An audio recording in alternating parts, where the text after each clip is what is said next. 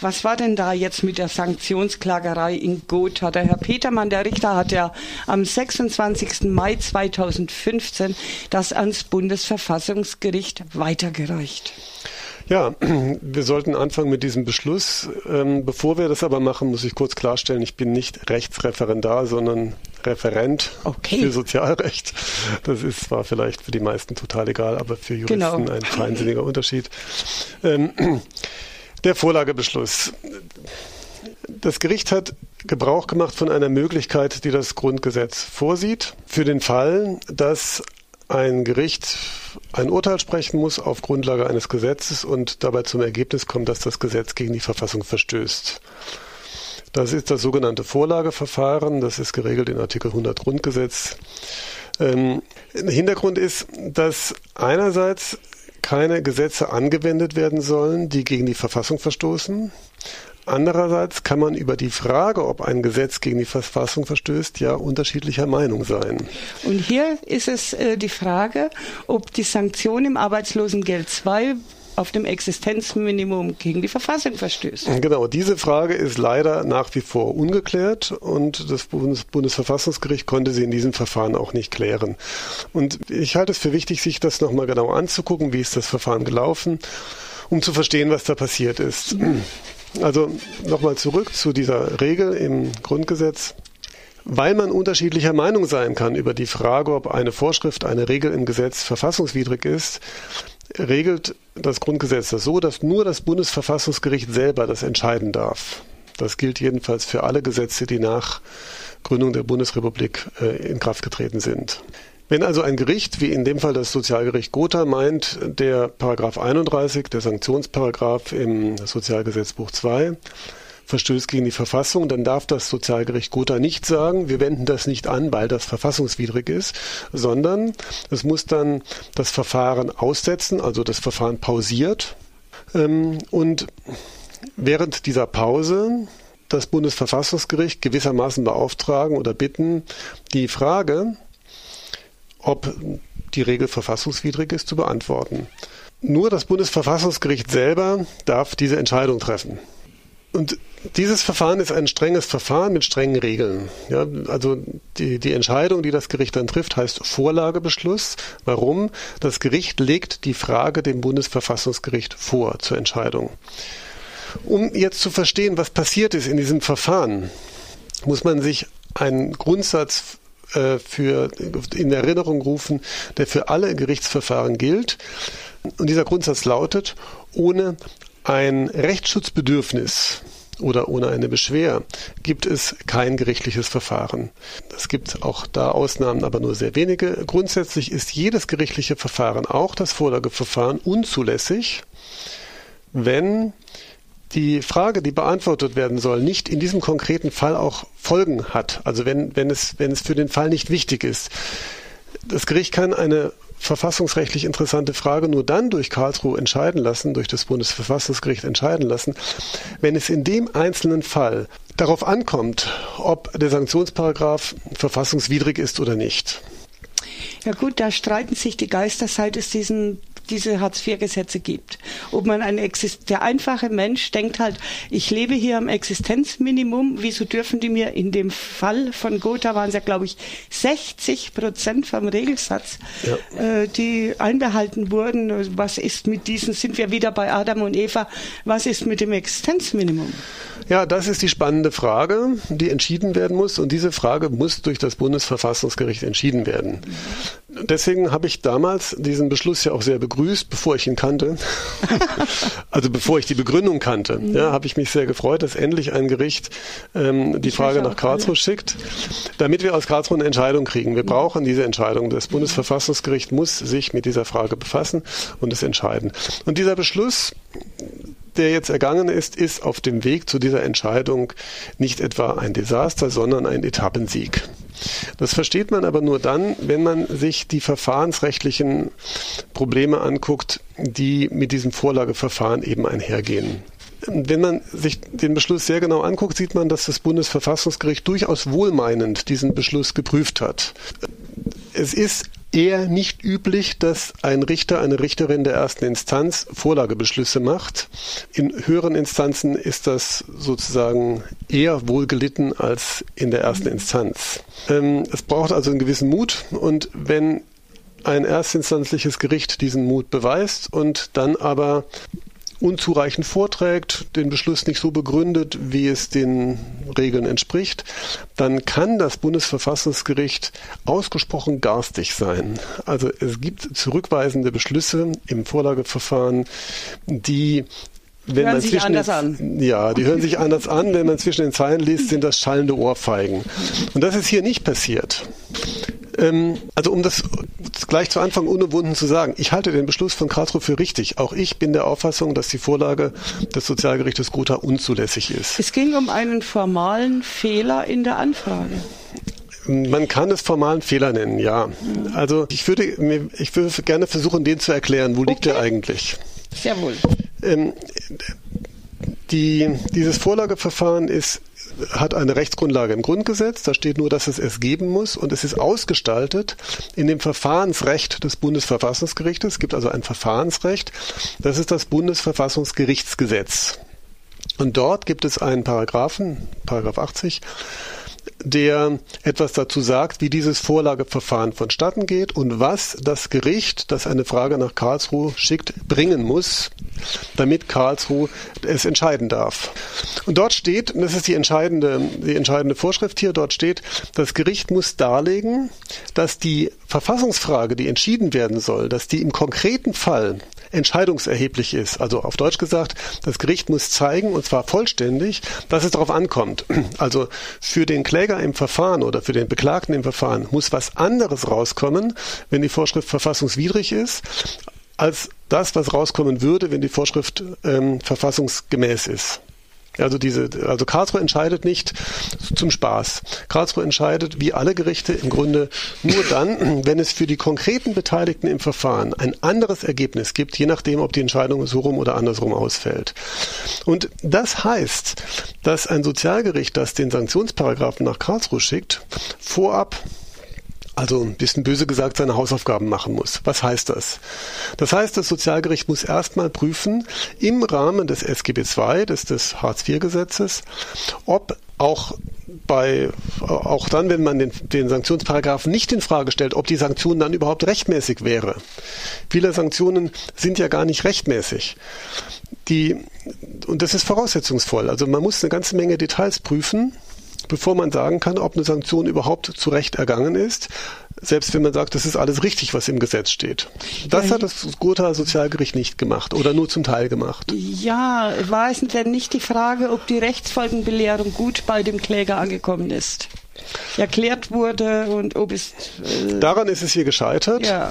ja, die es gehört zu den Voraussetzungen für eine rechtmäßige Sanktion, also zum Tatbestand juristisch gesprochen, dass der Kläger entweder, der, der Betroffene vom Sanktionsbescheid, entweder umfassend und ausreichend belehrt ist über die Folgen, die eintreten, wenn er das, was er machen soll, nicht macht. Rechtsfolgenbelehrung oder aber seit der Verschärfung zum 1.4.2011 oder aber ähm, es gehört dazu, dass er das weiß. Also er muss nicht mehr seit ähm, 2011 belehrt werden, wenn die Behörde Kenntnis davon hat, dass er es weiß. Das ist jetzt natürlich auch wieder äh, so eine Sache. Äh, also genügt denn da die schriftliche Rechtsfolgenbelehrung, die meistens bei der Post äh, vom Jobcenter dabei ist? Äh, darf das Jobcenter oder der Gesetzgeber davon ausgehen, dass der Empfänger, der Adressat dieser Post es mit der Anlage wissen muss. Wenn das, was in der Rechtsfolgenbelehrung drinsteht, ausreichend und, und genau genug ist, dann ja. Es muss eben drinstehen, was konkret passiert. Wenn Sie das und jenes nicht tun, dann wird die Leistung um 60 Prozent, das sind so und so viel Euro, gekürzt und so weiter. Es muss sehr detailliert da drinstehen. Es muss so drinstehen, dass der Adressat, also der, der diesen Bescheid kriegt oder vorher die, die Aufforderung kriegt, irgendwas zu tun, dass er es wirklich verstehen kann. Ja? Und jetzt bin ich wieder beim Verfahrensrecht. Ja? Es tut mir leid, dass ich Sie damit quälen muss. Quälen aber, Sie. aber es, es, es, geht, es geht hier nur mal um Verfahren aber ich möchte gerne das, was an dem, an dem, an dem Beschluss aus Karlsruhe so positiv ist, herausarbeiten. Ich möchte das gerne deutlich machen. Ja?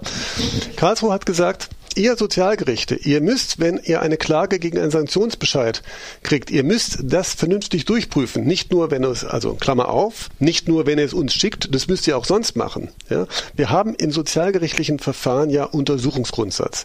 Das Sozialgericht ermittelt von Amts wegen. Und das bedeutet, auch dann, wenn der Kläger oder die Klägerin nichts dazu sagt, muss das Sozialgericht prüfen, war die Rechtsfolgenbelehrung vorschriftsgemäß. Oder hat der Kläger, die Klägerin gewusst, was passiert? Aber das kann man nicht einfach vermuten. Wahrscheinlich hat er es irgendwie gewusst oder so. Ja, ja ich glaube in dem Fall schon, aber Vielleicht hat er es ja gewusst, aber das Gericht muss das von sich aus prüfen, aus ja. eigener Initiative ja. prüfen. Und muss dazu etwas schreiben dann auch. Und, ja, wenn es einen Vorlagebeschluss macht, ja. Wenn ich jetzt nur in einem normalen erstinstanzlichen Verfahren bin, dann muss ich nicht zu allem was schreiben. Aber wenn ich zu einem großen Spruchkörper gehe, zum Bundesverfassungsgericht oder auch zu einem der Revisionsgerichte des Bundes, dann ähm, gilt immer die Regel, ich muss vollständig darlegen. Das heißt, wenn ich dem Bundesverfassungsgericht eine Frage vorlege, dann muss ich den Fall so umfassend darstellen, dass man nur aus dem Schriftsatz, den ich nach Karlsruhe schicke, vollständig und abschließend alles sehen und entscheiden kann. Richtigkeit dessen unterstellt, was da drin steht, muss das, was da steht, ausreichen. Karlsruhe das Bundesverfassungsgericht fühlt sich nicht berufen und ist auch vom Gesetz auch nicht dazu beauftragt, von sich aus die Arbeit der ersten Instanz nachzuholen. Das heißt, das Bundesverfassungsgericht kann eine Verfassungsfrage nur dann entscheiden, wenn es sie in einer Weise vorgelegt bekommt, die deutlich herausarbeitet, dass es wirklich auf diese Frage ankommt. Also wenn ich einen angefochtenen, in der Klage angefochtenen Sanktionsbescheid zum Bundesverfassungsgericht schicke und ich habe gar nicht geprüft, war es denn Sanktionstatbestand? Konnte er das überhaupt machen? War es eigentlich zumutbar? Ähm, lag vielleicht eine Behinderung vor, die ihn daran gehindert hat, ähm, die Obliegenheit zu erfüllen, die das Jobcenter da von ihm wollte. Wenn ich das nicht alles durchgeprüft habe, vollständig, abschließend, dann kann das Bundesverfassungsgericht nicht entscheiden, selbst da nicht, wenn es will.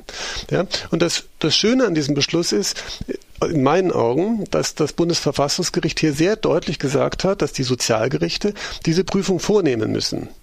Ich würde gern auf ein besonderes Problem des Sanktionsparagraphen kurz eingehen, wenn ich darf. Natürlich, bitte. Der, der Gesetzgeber hat sich hier etwas ausgedacht, was sozialpolitisch problematisch ist, ähm, um es mal höflich zu sagen. Er hat nämlich gesagt, die Sanktion tritt dann nicht ein, wenn ein wichtiger Grund vorliegt, aber der, der den Sanktionsbescheid kriegt, muss diesen wichtigen Grund darlegen und nachweisen.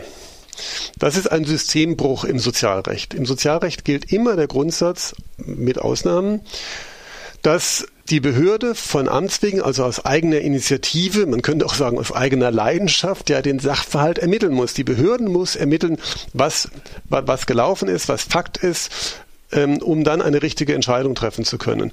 Und die Behörde muss ausdrücklich das im Interesse des Betroffenen tun. Also im Gesetz heißt es, sie muss auch die für die Beteiligten günstigen Umstände von Amts wegen berücksichtigen. Das versteht man vielleicht nicht auf den ja, ersten nicht Blick. Jeder.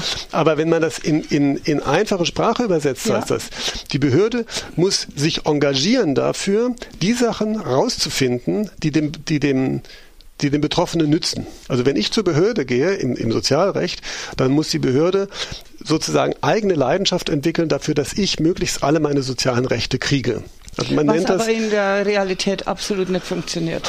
Ja, das, das, das bestreite ich ja gar nicht. Ja, aber, aber es steht jedenfalls im Gesetz. Und ich meine, das Gesetz ist nicht irgendein Spaß am Rande oder irgendein Text, den man liest, wenn man Langeweile hat. Das Gesetz ist eine normative Vorgabe für die Behörden. So sollen sie es machen. Ja, und wenn es, wenn, wenn es da Defizite gibt, ich meine, dann, dann, dann muss man die Behörden fordern.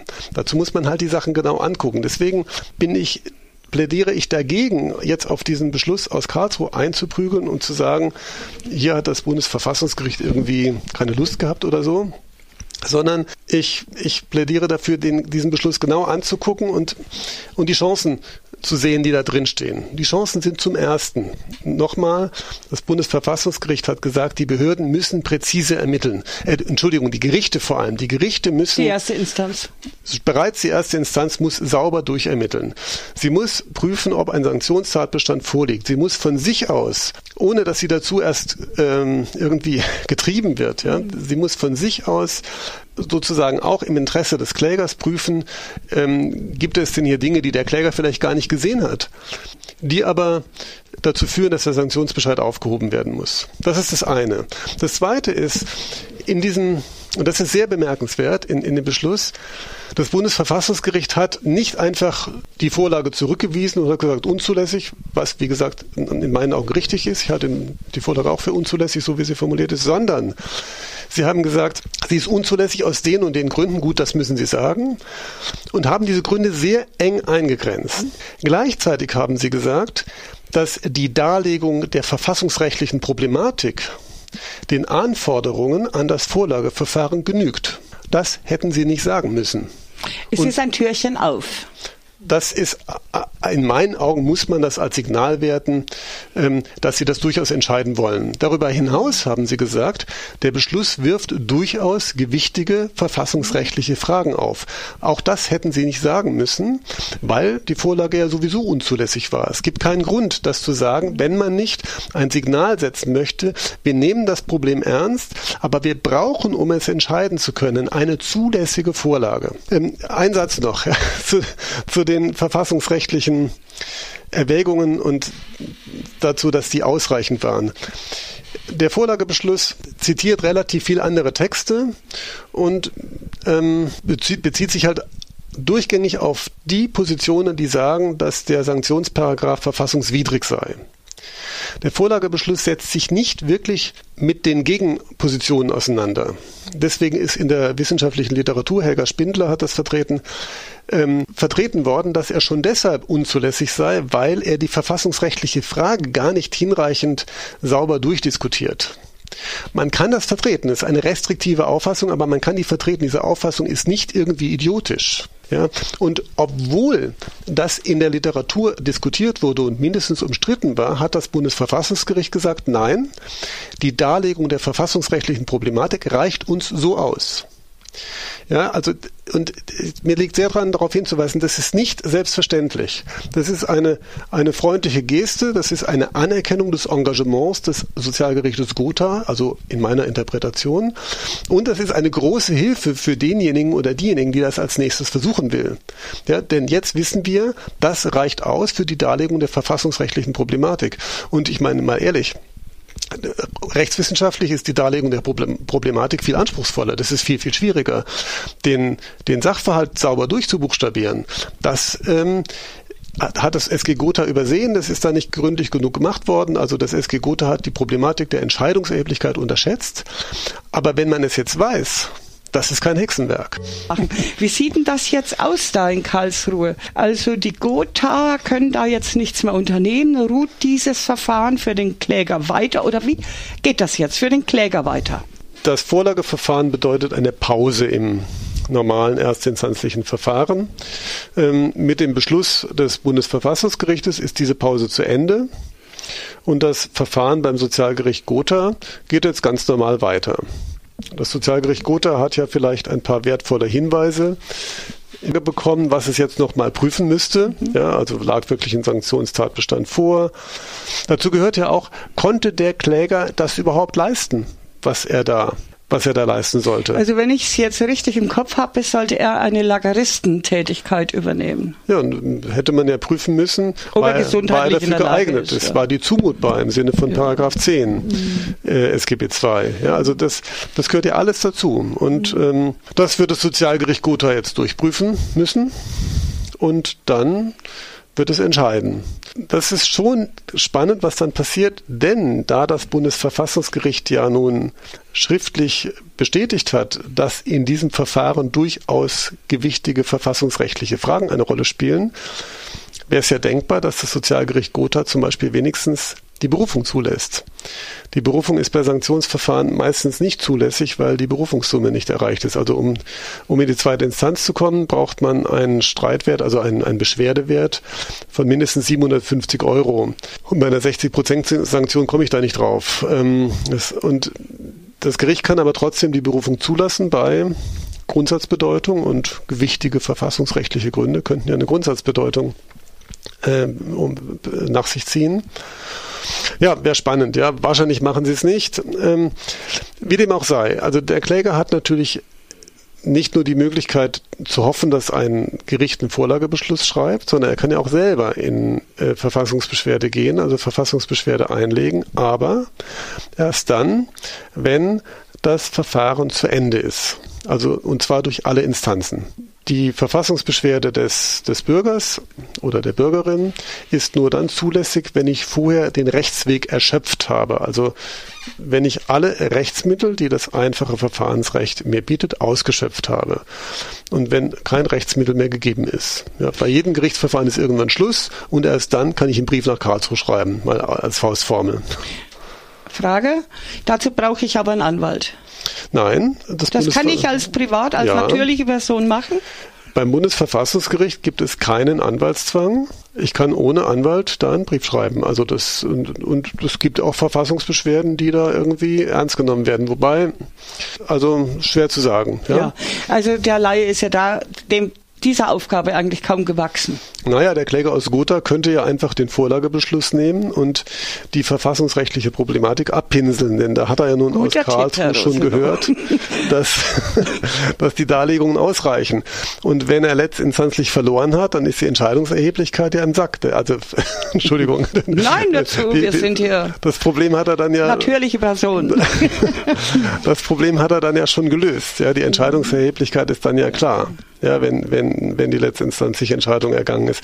Der Kläger kann das Heft des Handelns selber in die Hand nehmen und das Verfahren selber nach Karlsruhe bringen. Wenn, wenn, er, wenn er das Zeug dazu hat und sich das zutraut, ist das möglich nicht. Ich weiß nicht, ob er, ob er eine aufschiebende Wirkung beantragt hat. Das weiß ich auch nicht. Also man kann bei der Sanktion ja ähm, beim Sozialgericht so einen Antrag stellen, der heißt Antrag auf Anordnung der aufschiebenden Wirkung und das, wenn das Sozialgericht dem stattgibt, also einem Recht gibt, dann führt das dazu, dass der Sanktionsbescheid erstmal nicht gilt und erst dann vollzogen wird, wenn das Verfahren vollständig abgeschlossen ist. Und er dann Vorschüsse bekommt, also die Leistungen als Vorschuss im Ganzen noch erhält, bis das Verfahren abgeschlossen ist. Ja, ich würde es jetzt nicht Vorschuss nennen, die Sanktion wird dann einfach erst vollzogen, wenn das Verfahren zu Ende ist, also bei mehreren Instanzen vielleicht erst nach zwei, drei Jahren, ja oder vier Jahren. Vielleicht hat er dann gar kein Hartz IV mehr und dann ist es nicht mehr so schlimm, kann ja sein. Gut, wünschen ich weiß, wir es ich, ihm. Ich weiß aber nicht, ich weiß nicht, ob er diesen Antrag gestellt hat. Also wenn das Sozialgericht Gotha diesen Beschluss gemacht hat, könnte es ja sein, dass es dem Antrag auch stattgegeben hätte, aber das weiß ich nicht. Gut, für diesen Kläger läuft die Sache jetzt weiter und wie?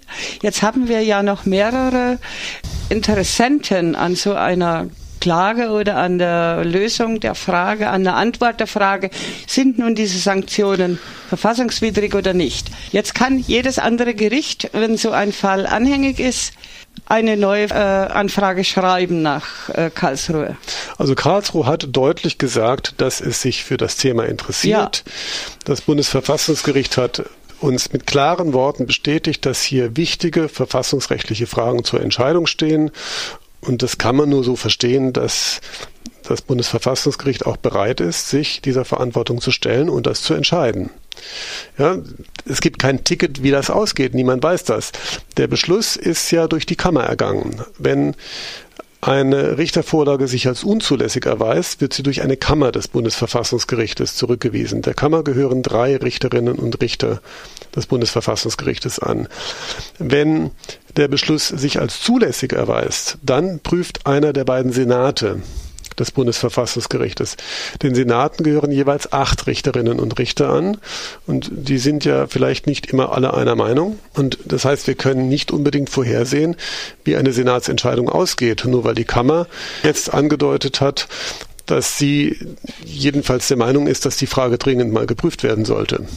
Das nächste Gericht, das das versucht, weiß nun erstens, Karlsruhe nimmt das ernst. Zweitens, die Darlegung der verfassungsrechtlichen Problematik, die ist quasi geritzt, denn es gibt einen Beschluss, der es mal versucht hat, und es gibt einen Beschluss aus Karlsruhe, der sagt, also das reicht uns.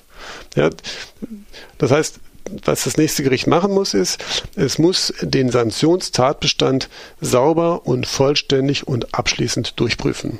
Und wenn es dann zum Ergebnis kommt, dass man auch bei genauer Anwendung des Gesetzes zum Ergebnis kommt, dass die Sanktion verhängt worden, also zu Recht verhängt worden ist, dass die Sanktion rechtmäßig war, dann kann es einen Vorlagebeschluss machen. Ich glaube, eines der Probleme liegt darin, dass eine ganze Menge Sanktionsbescheide sich bei hinreichend genauer Prüfung sehr wohl als rechtswidrig erweisen würden. Und von vornherein wegfallen würden. So, ja. Borchert, der war ja lange Zeit Richter am Landessozialgericht Hessen, der hat bei einer öffentlichen Veranstaltung vor einigen Jahren mal gesagt, also er wurde gefragt, ähm, warum denn das LSG Hessen die Sanktionsfrage äh, nie nach Karlsruhe geschickt hätte. Und er sagte, tja nun, wir haben noch nie einen Sanktionsbescheid gekriegt, der Bestand hatte. Wenn wir geprüft haben, dann waren sie alle rechtswidrig. Also ich, ich, das kann man natürlich nicht so genau wissen. Das wäre eine komplizierte rechtswissenschaftliche Untersuchung. Aber es liegt jedenfalls nahe zu vermuten, dass die Gerichte, die einen kritischen Blick auf die Sanktionen haben, dass die auch sehr viel genauer prüfen und dass dann eben einfach nicht viele Sanktionsbescheide übrig bleiben, ähm, die dann überhaupt noch rechtmäßig sind. Ja, warum ist das mit dieser Rechtsfolgenbelehrung so wichtig? Das, das, das, wird ja schon lange diskutiert und die Anforderungen sind streng. Ja, warum? Ja, weil natürlich äh, es ja klar ist, spätestens seit dem Hartz-IV-Urteil des Bundesverfassungsgerichtes, weil es ja klar ist, dass ein Sanktionsbescheid in ein sehr grundlegendes Recht eingreift, nämlich in das Recht auf ein soziokulturelles Existenzminimum. Und das Mindeste ist, dass man dann sagt, gut, also jemand, der, der so einen strikten Eingriff zu erleiden hat, der muss also die Chance haben, ihn abzuwenden. Die Chance, ihn abzuwenden, hat er aber nur, wenn er vorher wirklich verstehen kann, was passiert. Also müssen wir ganz genau da hingucken, wie er denn darüber aufgeklärt worden ist. Das, das ist ja der Grund, warum diese Rechtsfolgenbelehrungen so wichtig sind. Das ist ja nicht irgendein formaler Schnulli, ja, sondern da, da, da geht es ja wirklich um was. Also gerade wenn man die, den Sanktionsparagraphen retten will vor dem Verdikt verfassungswidrig zu sein, dann muss man genau prüfen und auch die Rechtsfolgenbelehrungsfrage eben sauber durchprüfen. Ja, die Rechtsfolgenbelehrungen, die bei der Post vom Arbeitsgemeinschaft oder Jobcenter, wie sie zurzeit heißen, oder von der AFA, sagen wir mal so, Bundesagentur für Arbeit, kommen, das sind, ist ja ein Vordruck, der wird äh, überhaupt nicht durchgelesen, schon von den Sachbearbeitern nicht. Sie fühlen sich total befreit, wenn sie den irgendwo hinten dranhängen. Und Otto Normal versteht das gar nicht immer oder die, die den Ernst gar nicht. Äh, das ist ein Problem, was hier besonders drastisch ist. Ist aber ein Problem, was wir im Sozialrecht in vieler Hinsicht haben. Ähm, das Problem des Verstehens von Schriftsätzen. Es gab mal so eine Untersuchung von irgendeiner Gesellschaft für deutsche Sprache, die ich jetzt nicht weiter kenne, die haben vor ein paar Jahren mal veröffentlicht, dass etwa 85 Prozent der der Menschen Briefe von Rechtsanwälten, Behörden und Gerichten nicht so richtig verstehen würden. Das glaube ich sogar, ja. Ich hab, weiß nicht so ganz genau, ob das stimmt, aber es ist jedenfalls, es ist jedenfalls ein Problem. Ich, und ich meine, wer von uns liest immer alles Kleingedruckte so genau, wie man das vielleicht sollte? Im Grunde müsste man vielleicht noch weitergehen und sagen, jemand, der einen Sanktionsbescheid kriegen soll, der muss vorher zu einem persönlichen Gespräch eingeladen werden und man muss ihm das erklären, so dass es er das Ist das normalerweise eigentlich auch? Ist es nicht, ist es nicht vorgegeben, dass es eine Anhörung vor Eintritt der Sanktion geben muss? Eine Anhörung beim Sachbearbeiter beim Jobcenter? Äh, äh, eine Anhörung, ja gut, eine Anhörung kann ja auch schriftlich erfolgen. Also Anhörung ist ja geregelt im Gesetz, Paragraph 24 SGB 10, also 10 Sozialverwaltungsverfahrensrecht. Also ähm, eine Anhörung muss, glaube ich, ergehen. Mhm. Ähm, aber äh, nach den gesetzlichen Regeln kann die auch schriftlicher gehen. Also das Jobcenter kann schreiben, hiermit hören wir Sie an zur Frage, ob ähm, wir einen Sanktionsbescheid erlassen können. Das müssen die auf jeden Fall vorher machen, weil ja es könnte ein wichtiger Grund Ge genau, haben. Genau, weil der Betroffene ja eine Chance haben muss, den wichtigen Grund vorzutragen, bevor der Bescheid ergeht.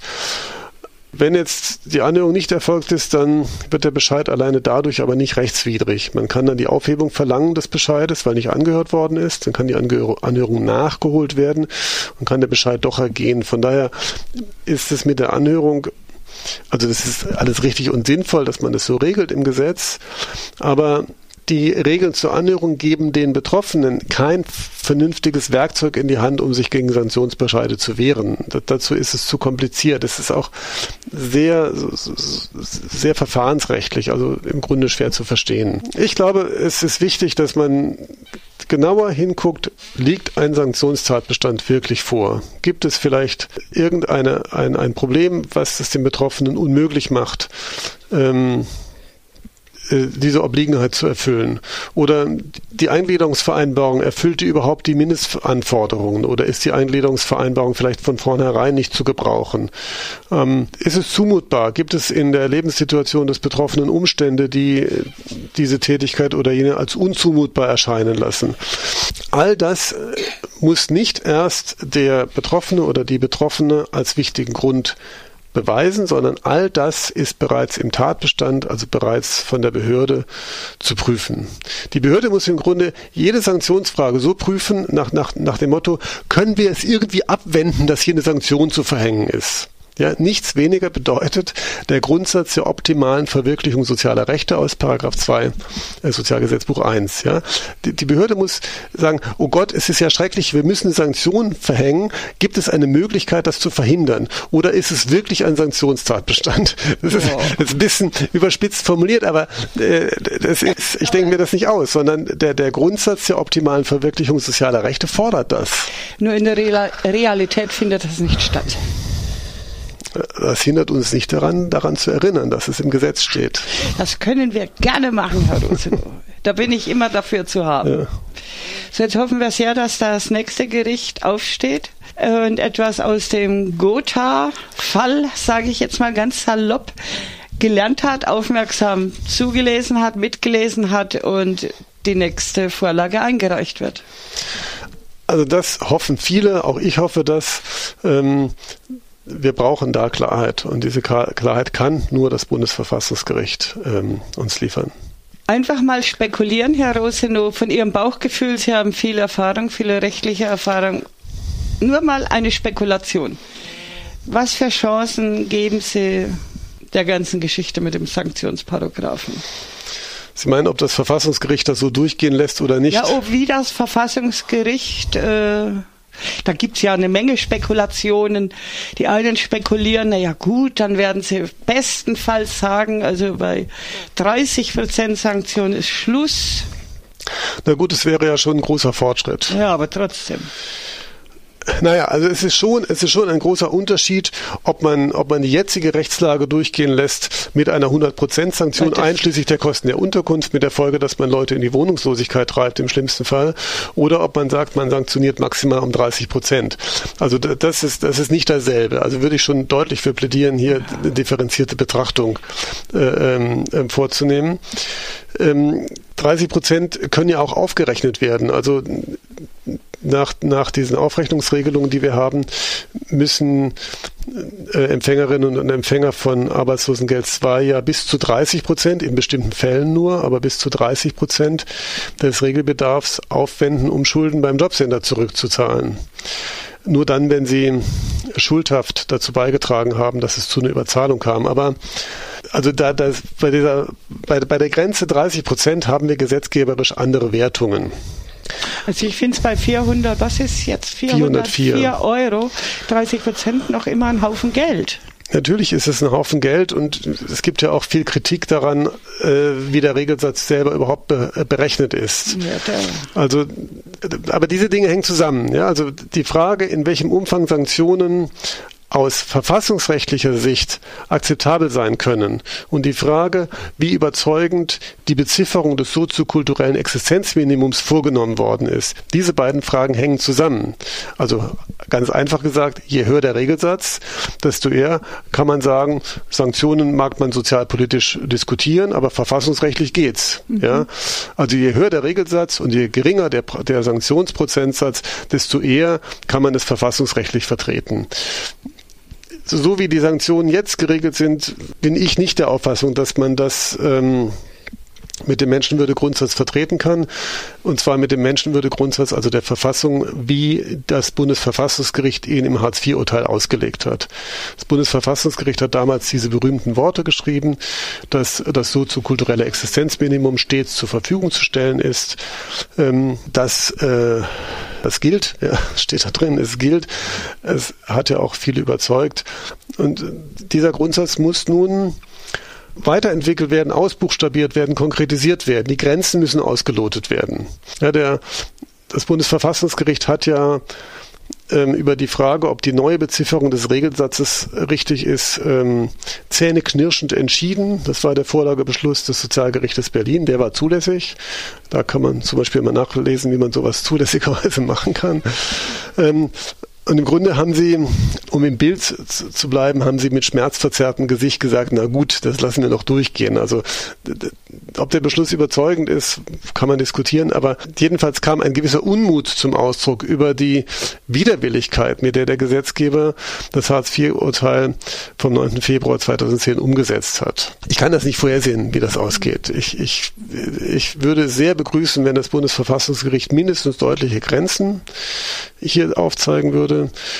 Und ich würde es auch begrüßen, wenn wir diese Sanktionsfrage auch unter Gesichtspunkten von Wirksamkeit ähm, diskutieren würden. Also was möchte ich damit sagen? Es gibt diese Forderung, gebt den Leuten Geld und lasst sie in Ruhe. Ja? Ich finde, das ist zu kurz gesprungen. Es ist dann zu kurz gesprungen, wenn ich eine Gesellschaft möchte, in der alle dazugehören. Partizipation ist nicht einfach nur für 400 oder meinetwegen auch 500 Euro zu haben. Wenn wir einen Regelsatz hätten von 500 Euro, dann würde man sagen, gut, also der ist, der, der soziokulturelles Existenzminimum ist damit, ist damit geregelt. Das würde niemand mehr diskutieren. Aber wenn Sie allen Betroffenen einfach diese 500 Euro geben und sie ansonsten in Ruhe lassen und sich nicht mehr um die kümmern und sagen, es ist uns egal, was ihr damit macht, ja. Ob wir dann eine Gesellschaft mit weniger Exklusion hätten, das bezweifle ich. Ich glaube das nicht. Ja.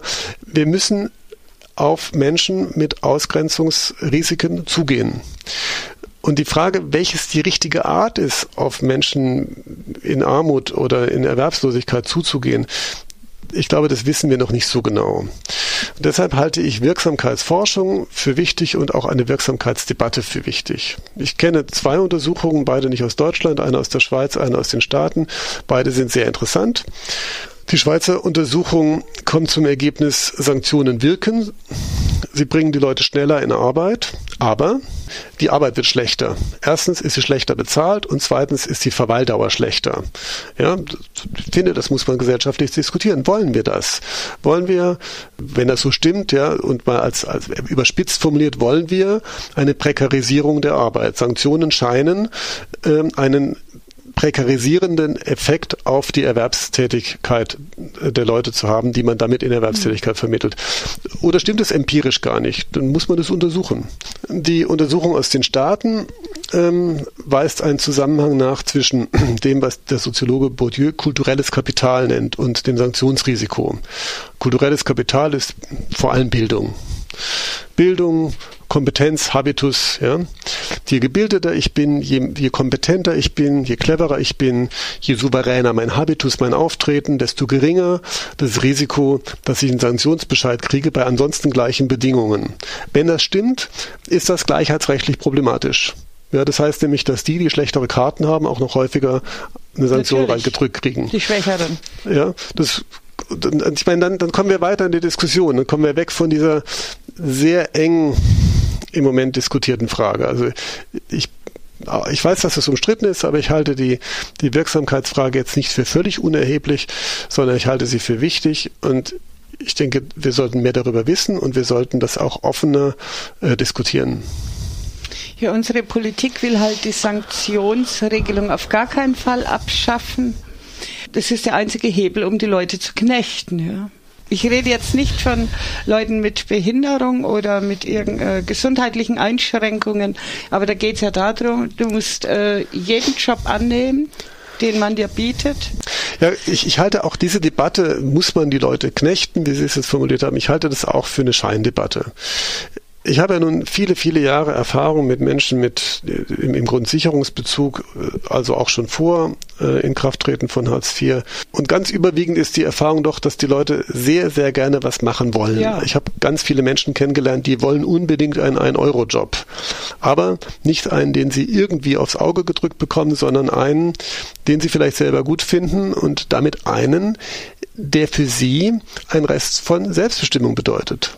Genau, ja? etwas, was einem ähm, liegt ähm, und was man gerne macht. Das ist, das ist, glaube ich, mein, mein Hauptanliegen an, an die Förderseite in Hartz IV. Ich äh, habe es so erlebt, aber auch da weiß ich nicht, ob das empirisch so belegt ist. Ich habe es aber sehr deutlich so erlebt, dass das Fördern äh, nicht ähm, berücksichtigt, dass man dann viel besser fördern kann, wenn die Menschen sich selber als wirksam, als selbstwirksam erleben, wenn also sie selber mitbestimmen können, was da passiert. Das ist deshalb interessant, weil, weil ja damals, als Hartz IV in Kraft trat, uns das so verkauft wurde. Ja? ja. Die Betroffenen sollen jetzt mit dem Jobcenter eine Vereinbarung treffen. Ähm, wenn das wirklich so wäre, ja, wenn die Betroffenen wirklich die Chance hätten, zum Jobcenter zu gehen und zu sagen, ich habe mir hier dieses und jenes gesehen und das möchte ich probieren. Und die Jobcenter würden sagen, okay, überzeugt mich vielleicht jetzt nicht, aber sie wollen das unbedingt und die Motivation ist die Frage ums Ganze und wir versuchen das jetzt mal. Ja, dann, dann hätten wir eine andere Kultur in den Jobcentern. Und das Ein ist das, was ich. Miteinander auch mit dem Jobcenter. Ja, dann, dann wären die Jobcenter, dann wäre die Wirkung nicht so ausgrenzend. Ja, also dann wäre die Wirkung nicht so stigmatisierend. Ähm, das ist sie aber schon. Also ich glaube, das, das muss man, glaube ich, deutlich sagen. Und bei den Eingliederungsvereinbarungen sieht man es deutlich. Ich habe Unmengen von Eingliederungsvereinbarungen gesehen und alle waren im Grunde ein Oktroi. Ja, die Behörde denkt sich was aus und sagt hier unterschreiben. Ich wüsste nicht, dass ich jemals einen in Fingern hatte, die wirklich ausgehandelt wurde. Das heißt, wir haben hier eine doppelte Botschaft. Man tut so, als würde man die Betroffenen ernst nehmen und mit ihnen gemeinsam einen Eingliederungsplan entwickeln. So wie, ja, was, was ist gut für Sie? Was, was ist unser Wunsch als Behörde? Ähm, das, das, das wäre ja nicht schlecht, ja. Und der Eindruck wird erweckt durch diese Form der Vereinbarung, aber in Wirklichkeit geht es doch offenbar sehr, sehr autoritär zu. Da, da sehe ich die Probleme. Wenn wir, wenn wir, wenn wir das lösen und dann immer noch viele Menschen, was ich bezweifle, äh, ähm, also im Moment ist es ja gar nicht so, dass viele Menschen sagen, ich will nicht. Ja, aber wenn wir das lösen und die Leute, die sagen, ich will, ich will was machen und ich brauche eure Hilfe, hier Jobcenter, ähm, wenn, wenn wir uns um die erstmal kümmern, dann haben wir satt zu tun für die nächsten Jahre. Und wenn dann wirklich welche übrig bleiben, die sagen, ich will gar nicht, dann können wir immer noch diskutieren, äh, ob wir, ob wir uns mit denen jetzt streiten oder ob wir vielleicht uns überlegen, dafür gibt es wahrscheinlich auch Gründe, die wir nicht verstehen und das hat auch keinen Sinn, da jetzt mit dem scharfen Schwert der Sanktion reinzuschlagen. Deswegen habe ich gesagt, Scheindebatte, verstehen Sie? Ja, also äh, es wird immer so getan, als würden die Hartz-IV-Empfänger nicht wollen. Das glaube ich aber nicht. Ich glaube, in aller Regel wollen sie. Das heißt, diese Zwangsfrage ist eine Frage, die die auf einer Voraussetzung beruht, nämlich auf widerwilligen äh, Menschen, die vielleicht gar nicht gegeben ist. Ja, das ist halt äh, eine Zwangsverpflichtung zu einer Tätigkeit, wie Sie äh, gerade vor wenigen Minuten gut gesagt haben, die man sich nicht selber aussuchen darf. Also man nach seinen eigenen, äh, nach seinen Eignungen. Wenn ich jetzt zum Beispiel einen Eurojob oder was weiß ich, ein Praktikum mir aussuchen darf, nach meinen Fähigkeiten und das gelingt dann auch noch, dass ich das machen darf, dann baut mich das auf und dann motiviert mich das. Aber wenn einer dann, äh, was weiß ich, äh, ein ITler, ein IT-Menschen als Hausmeister zu einer wohlfertigen Unternehmensgruppe schickt, ja. Gut, vielleicht misslingt es ja auch mal, dann misslingt es eben, dann muss man es eben nochmal versuchen. Ich würde gerne weg von, von, dieser, von dieser Debatte, müssen wir die Leute mit dem Mittel der Leistungskürzung zwingen. Ich würde gerne hin zu einer Debatte, wie können wir die Betroffenen von Hartz IV einbeziehen und äh, die Jobcenter so gestalten, dass die Leute, die dort auf die Leistung angewiesen sind, die Erfahrung von Selbstwirksamkeit machen. Das, das wäre für mich der Weg. Und dann würde die Sanktionsdebatte wahrscheinlich einfach unwichtig werden. Was können wir tun, um die Leute mitzunehmen in unsere Gesellschaft? Das ist die übergeordnete Frage, ja. ja.